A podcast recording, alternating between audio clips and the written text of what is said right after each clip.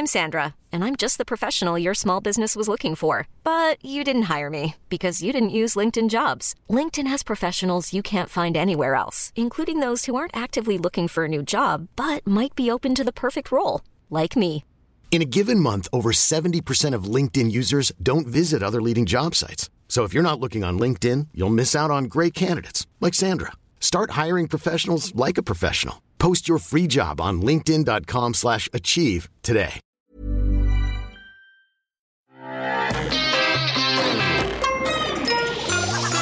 Salut, c'est MDR, votre rendez-vous avec les comédies françaises, un podcast de Wheel of Cinema. À MDR, on aime analyser et discuter des comédies françaises. Et aujourd'hui, quelle joie, puisqu'on va parler slasher, une fois n'est pas coutume, avec un, une comédie disponible sur Netflix qui s'appelle Girls with Balls. À mes côtés, deux experts en balls ou en films d'horreur. Perrine Kenson, bonjour. et Yerim Sarr. Salut.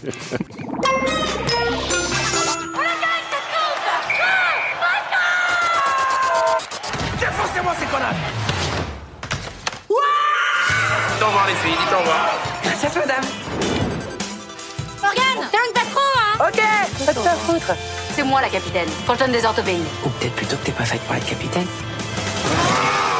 Vous fermez vos putains de gueules Vous entendez ce que vous dites? Vous voulez que je vous dise pourquoi on est passé? On est passé pour une belle bande de connasses. Et moi je suis pas une connasse, ok? Oui, coach, oui, chef. Coach.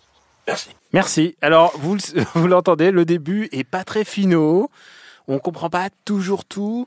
Et c'est pas le plus gros problème de ce film. Et c'est pas le plus gros problème de ce film. Euh, alors, je disais des balls parce que euh, il y a beaucoup de volets impl- impliqués puisque c'est une équipe de volets qui va se retrouver en panne, en rade, en race campagne et évidemment en race campagne, il y a toujours un fermier avec une faux qui te poursuit, qui te pourchasse et qui veut te transformer en steak tartare et en épouvantail dans lequel tu vas hanter les lieux, euh, des lieux d'une forêt très éloignée. C'est l'histoire de with Balls, c'est un slasher. Et en même temps, moi, je, ça partait bien.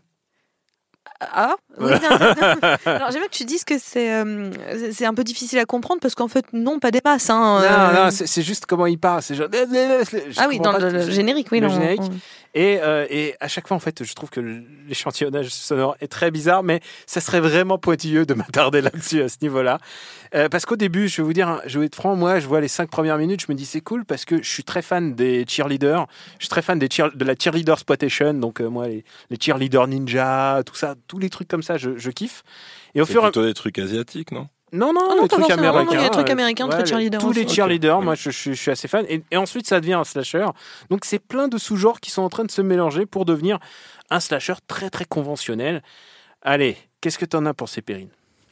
Oui, très très conventionnel, c'est le mot. Alors le, le truc peut-être moins conventionnel, c'est justement l'ouverture du film euh, en soi. Pourquoi pas euh, On démarre avec euh, avec Orelsan euh, qui qui qui est là et qui ne rappe pas. Il est un cow-boy qui, qui nous fait une sorte de chanson qui sort du saloon. D'ailleurs, au début, j'avais mal réglé mon Netflix, donc je l'ai eu en anglais et je me suis dit, c'est vachement bien. et puis je l'ai remis en français et j'ai ah, c'est un peu moins bien. Je me suis demandé si le film était pas mieux en, en version, version j'ai mis un peu de temps à m'en apercevoir en fait, mais bon après voilà c'était et donc le, le, le, le- le- voilà donc ça démarre plutôt pas, pas si mal puis les personnages sont assez euh, euh, rapidement attachants, c'est toutes ces filles sont assez attachantes, mais euh, le problème c'est que euh, au-delà de l'écriture générale qui est relativement catastrophique et ultra prévisible. Pire que ça, parce qu'encore c'est pas très grave un film d'horreur qui est prévisible d'une certaine façon, on est assez content, mais c'est pas mais c'est pantoufle, on est on est ravi quoi.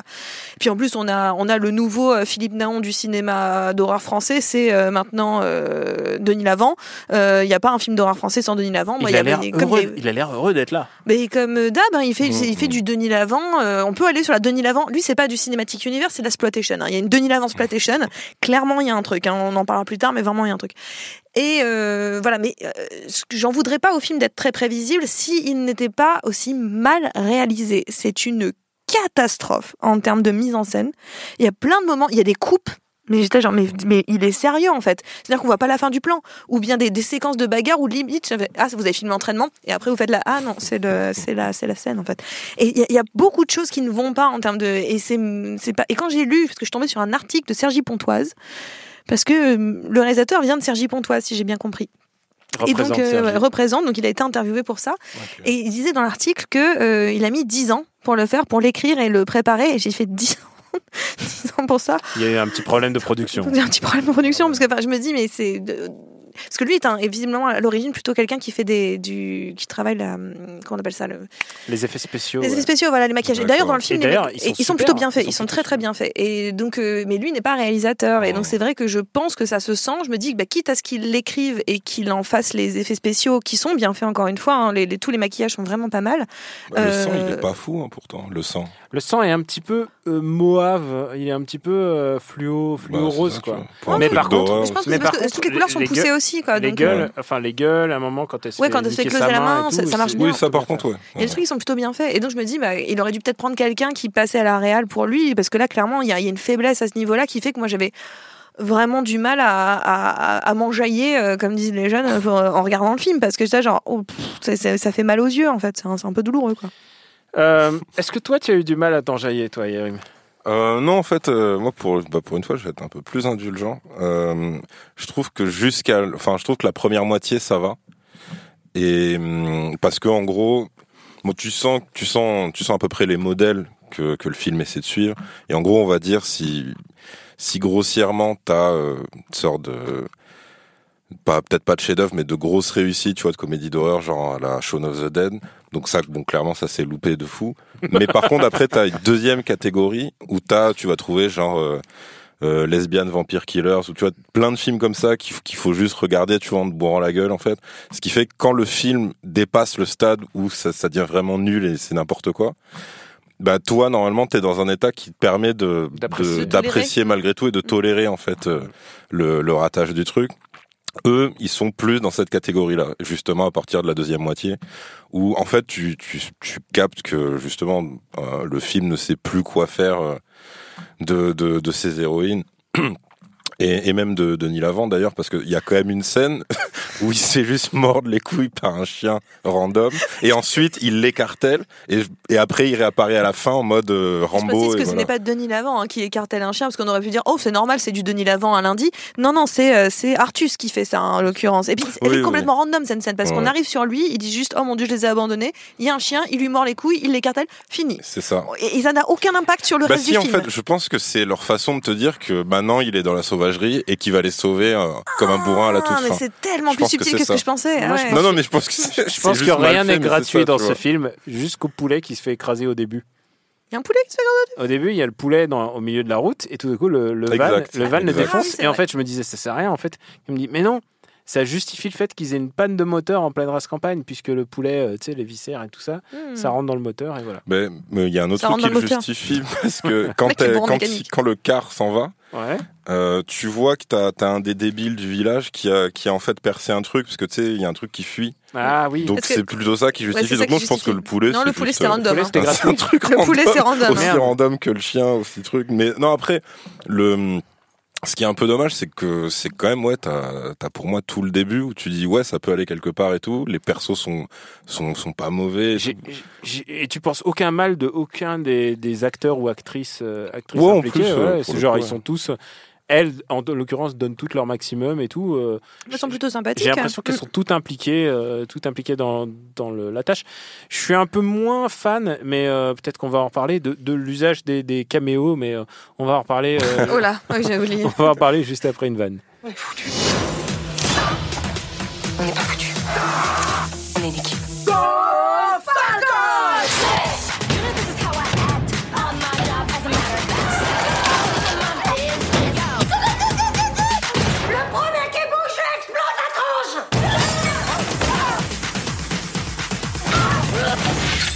Pour tes couilles.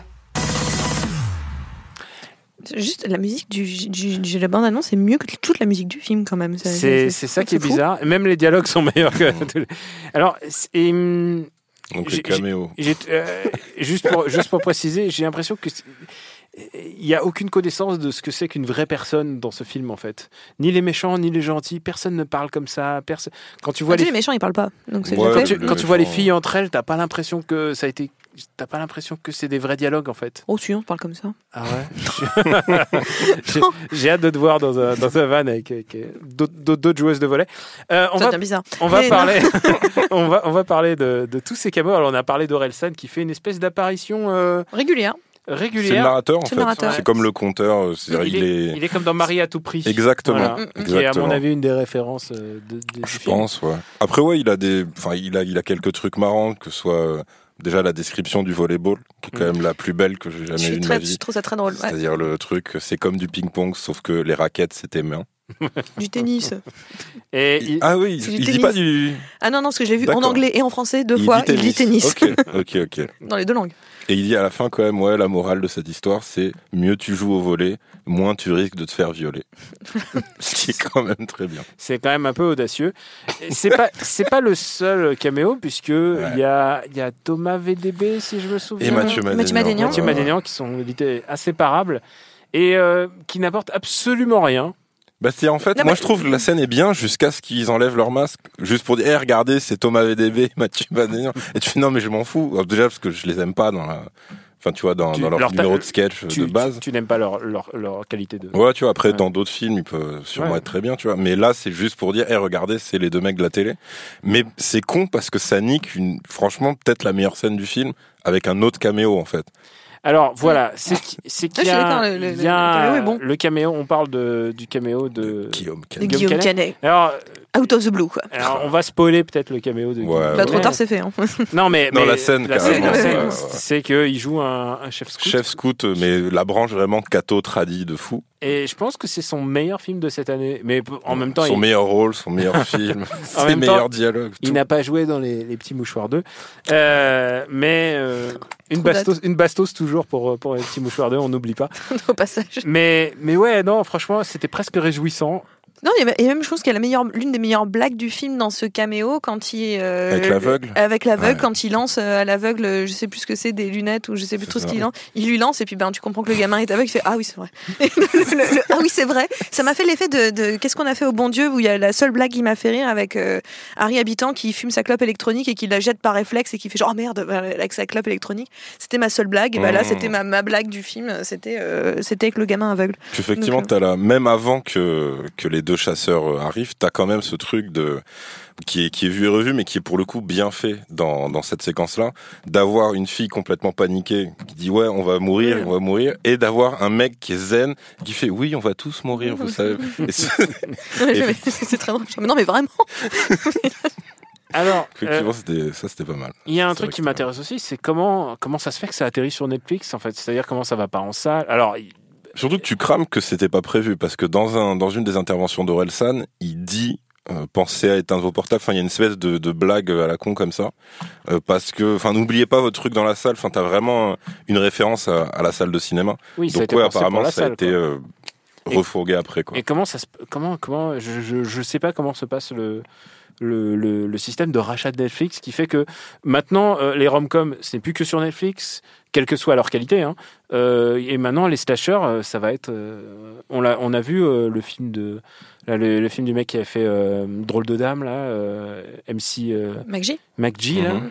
Euh, lui aussi euh, son film est allé direct to Netflix qui était aussi un slasher. C'est pas tout à fait la même chose. On peut pas comparer vraiment le système pour le coup euh, MacG américain et, et ce qui se passe en France. Mais pour le coup, le film, j'ai vu qu'il était. Enfin, je, je, je suis pas renseigné totalement, mais je vois à peu près. euh, j'imagine. euh, je vois que c'était coproduit par Kinology. Kinology, qui est à mon avis le vendeur international du film.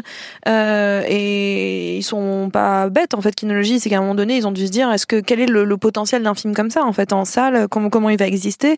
Et si derrière Netflix, qui achète tout en fait hein, euh, Même si c'est beaucoup calmé Netflix en termes d'achat, mais il va dire que c'est un original puisque ça sera, ça sera sorti nulle part ailleurs en fait.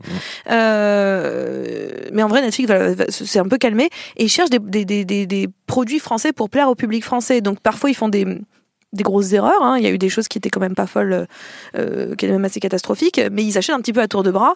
Et euh, j'imagine que ça, ça rentre dans leur code, puisque ce type de slasher, c'est ce qui marche bien aussi sur Netflix, qui marche bien auprès d'un certain public Et particulièrement même, jeune. et même à l'export ça peut marcher. Et à l'export, ça marche. Alors après, l'export, pour le coup, ça sert à rien pour Netflix dans le sens où, enfin, euh, ils achètent pour le mondial en fait. Ils ont un deal mondial. Mais en effet, ils se disent qu'ils peuvent faire, à mon avis, un certain nombre de vues intéressants euh, mondialement avec ce, ce, ce type de, de film. Donc ils l'ont acheté, euh, à, à mon avis, un bon prix. Ce qui fait que Kinology a rentré dans ses frais complètement. Et euh, au bout du compte, tout le monde est un petit peu gagnant dans cette histoire. Quoi. Et je pense qu'un film comme ça vaut mieux qu'il soit sur une plateforme comme Netflix pour avoir des chances d'être vu Mm. que de sortir en salle face aux 18 films qui vont l'écraser. Quoi. Surtout-. Puis ça aurait été en- France, ça aurait été une sortie technique en été. Enfin, Oui, ça aurait été un massacre, hein. voilà, tu vois. Dans c'est- une salle, Déjà parce on que c'est, t'as, t'as tout ce truc. Je crois qu'on doit être le seul pays au monde à parler de cinéma de genre, parce qu'il faut pas dire film d'horreur ou film de science-fiction. Donc non, c'est, c'est là pour le coup, c'est peut-être un truc positif parce que euh, si dans le budget France de Netflix, ils peuvent permettre de- à des petits trucs euh, d'exister, tu vois, donc euh, que ce soit celui-là ou peut-être d'autres à venir, ouais, ça c'est plutôt cool parce que ça fait je sais pas combien de temps que des gens se plaignent du fait que voilà en France euh, c'est compliqué de faire financer Faire des, des- films et des d'horreur, films etc. de- Mais ils aiment bien, ils aiment bien l'horreur. Là, par exemple, il y a une série française qui va sortir en septembre, je crois, ou octobre, je ne sais plus, euh, parce que ce n'est pas encore précisé, mais en tout cas, on sait que c'est de euh, rentrée prochaine. Mais une si série c'est Marseille, française, c'est pas une série d'horreur, c'est juste une série nulle. ça commence pareil. Ça s'appelle Marianne. Voilà. Et, euh, Ah, et Marianne, euh, c'est une, c'est une série d'horreur française faite par euh, Samuel Baudin, notamment, qui avait fait, euh, qui avait fait La Lazy Company et Mm. qui, euh, voilà, qui, qui est, enfin, qui est produit par Empreinte Digitale. Enfin, voilà, donc c'est, des- c'est, des- c'est, c'est, l'horreur à la française aussi, parce que se vend très bien l'horreur à la française. en réalité, bon. nous, on passe notre temps à gueuler sur l'horreur à la française, mais en réalité, à l'international, on est plutôt aimé. Mais sauf que c'est vrai que là, je pense pour le cas de Girls with Balls, ce qui me pose presque plus problème, c'est que le film emprunte tellement, justement pas du tout au cinéma français, Mais au Mais, euh, à tout le monde, vraiment- que je me dis, c'est dommage finalement, euh, vous auriez dû aller à fond dans la, dans la connerie française, parce que là, vous Mm. vous, vous empruntez tellement ailleurs que. Et juste, je reviens sur un autre truc, c'est Artus, que je ne comprends pas, sa voix. Je comprends pas. pourquoi je- il prend cette voix rauque qu'il perd régulièrement pendant tout le film? Et donc, je Mm. comprends pas pourquoi il pousse quelque chose qui Je ne tient suis- pas. Je me suis demandé s'il était doublé lui-même ou me qui se passait parce qu'il ouais. est incompréhensible. Euh, vraiment, c'est le truc qui me Mais c'est pas pour accentuer le truc du perso qui est dans un rôle lui-même. Enfin, tu sais, parce que t'as- J'imagine, mais, mais le fait que c'est- c'est c'est très, c'est très perturbant, parce Alors, que par dans une contre, même oui, phrase, il perd son, ouais, son truc. Des fois, c'est strident, tu comprends pas. Enfin, ouais, ça pour le coup. ouais. Il est pas, il est pas très bon. Il est pas, très, il est pas, il est pas très bon. hein, Je suis désolé. Il est, c'est, je veux dire.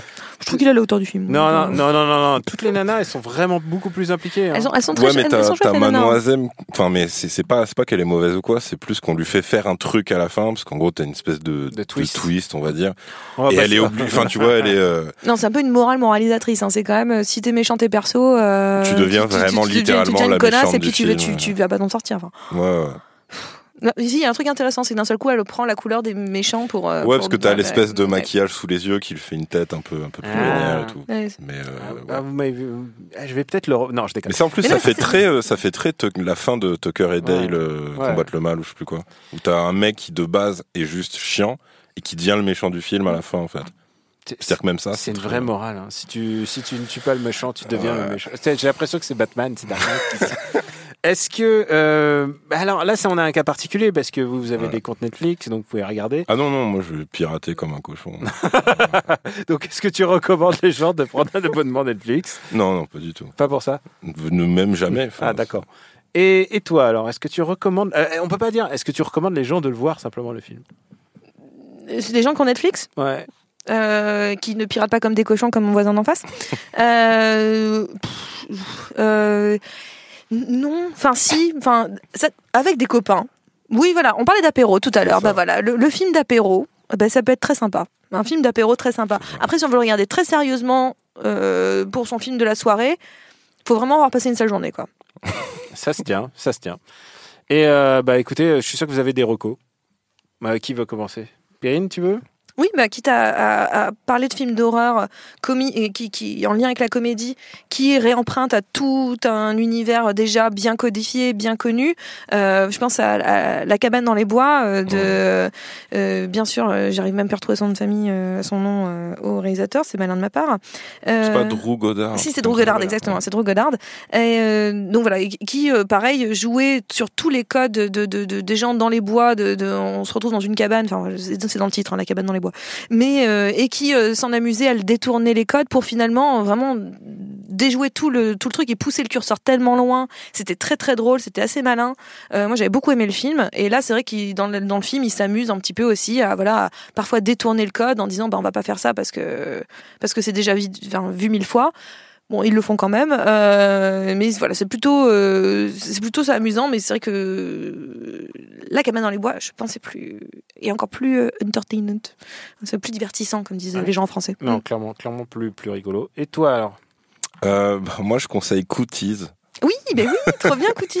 Donc Cooties, euh, c'est, c'est- ce sont donc des profs qui sont... Vous êtes morts de rire tous les deux. donc en gros, c'est des profs, euh, ils, sont, ils sont en fin de journée et euh, il y a une sorte d'épidémie qui se déclenche qui ne touche que les élèves, c'est-à-dire que ça peut pas toucher au-delà d'un certain âge parce que c'est, euh, c'est un dérivé de la rougeole en Oui, fait. c'est un truc ont, comme voilà. ça, un truc comme les, les, les Et oreillons. sauf qu'en fait, les, les enfants se changent en enfants zombies. Ce qui fait que t'as tout un film avec des profs qui se retrouvent à massacrer leurs élèves pour une question de survie. Et t'as euh, Elijah Wood en, en rôle principal, mais t'as aussi euh, celui qui joue Dwight dans The Office version Ah US. oui, euh, euh, je me souviens plus son nom. Rainn Wilson, voilà. Et, et c'est plutôt, c'est plutôt pas mal. Et, et après, si vous voulez la même chose en inverse, euh, il faut que je retrouve le titre. C'est un film. En fait, c'est un film où les parents deviennent tous maboules. Ah bah c'est Mom and Dad. Cage Mom and Dad. C'est Mom and Dad. Voilà. Mom and Dad avec Mais euh, c'est Nicolas bizarre, mais j'allais parler Et de Selma Mom, Blair. Mom and Dad. Il est, sorti, il est sorti en français? Là, non, je pense euh, pas. Je crois qu'il est sur Netflix. Il Ah est ouais sur Netflix Je l'ai vu Ah sur bah Netflix, voilà. moi. Bah voilà, Marocco, ça va être Mom and Dad. Voilà. Mom and Dad, donc avec Nicolas Cage et euh, Selma Blair, Ouais. qui tout d'un coup veulent trucider leur enfant. c'est ça. C'est Et alors, tu sais quoi J'ai un petit reproche sur Mom and Dad, qui est le dernier slasher qui m'a vraiment marqué avec. euh, euh, euh, C'était comment C'est euh, merde. Euh, Fight Evil, c'est Tucker and Tucker and Dale. Mhm. Tucker and Dale versus le mal. Euh, ce qui était intéressant dans Mom and Dad, c'est que, enfin, à mon avis, le défaut, c'est que ça n'allait pas assez loin. C'est qu'on voyait pas assez de gore. C'était, Ouais. c'était gore. trop court. Il y avait il y a l'impression qu'il manquait des bouts de film. Ouais. Moi, j'ai eu la sensation qu'il manquait des bouts de film dans Mom and Dad. C'était assez étrange. Genre- Tu bascules super vite en, Ouais. bah, j'allais dire en home invasion, sauf que là, les parents sont déjà dans la maison, mais euh, effectivement après t'en sors plus en fait. Non, non, ça c'est un peu dommage. Ouais. Puis vraiment, j'ai cru qu'il manquait des bouts, de film. Moi. Et, et je veux juste à rajouter, puisqu'on est dans les recommandations de, de l'été, euh, moi j'ai vu un film qui est pas du tout un film d'horreur, mais qui fait vraiment peur pour certaines personnes. C'est The Down Wall. Si vous l'avez pas vu, c'est un documentaire euh, sur, euh, bah, sur euh, Tommy Caldwell et euh, Kevin Jorgensen qui ont euh, grimpé la, partie la plus difficile euh, bah, de bah, euh, merde de El Capitan qui se trouve à Yosemite. Et euh, alors, c'est pas le seul documentaire qui existe là-dessus, mais alors, je peux te dire qu'il y a des gens qui ne peuvent physiquement pas regarder ça. On voit, est-ce qu'on voit des, des plans où on regarde oui, le bas oui, oui, oui. Et ben, je fais partie de ces gens qui physiquement ne peuvent pas regarder ça. Eh ben alors, écoute, je pense que pour toi, c'est le pire des films d'horreur. C'est Ah ne, non, moi, ne je, moi, regarde je, pas ça. je- je tourne de l'œil. Mm. Et, et alors, il y a celui-là et il y en a un autre qui est sorti et qui est disponible que sur National Geographic pour l'instant, qui s'appelle Free Solo. Et c'est le même film, euh, le même El Capitan, euh, mais par une autre façade, ce- ce- par une autre, euh, une, une escalade, une Mhm. autre partie de El Capitan. Sauf que c'est en free solo, c'est-à-dire sans câble, sans Mhm. corde. Et là, mais, je ils peux dire. mais ils se démerdent. hein. Et- pas, mais et ils les- meurent tous. Moi, je m'en fous. et en je l'ai vu en- pas besoin de le savoir. Je l'ai vu en salle, il y a des gens qui faisaient. Eh ben, Genre vraiment, Oh. c'était euh, les, les gens. Et c'est vraiment, si vous voulez vraiment de la vraie terreur, il y a rien de pire que le vide. Le mais non, vide, rien de euh, pire. Mm. c'est c'est vraiment ça. Représente Quentin, notre slasher préféré à la technique. Pour nous retrouver, c'est MDR sur Apple Podcast et toutes les applis dédiées. Merci de laisser des euh, merci de vous abonner, merci de laisser des commentaires et d'en parler autour de vous. L'été continue, donc euh, vous avez plein de recos, euh, de quoi faire. La semaine prochaine, on se retrouve avec une nouvelle comédie. On vous embrasse très fort. On vous dit ciao.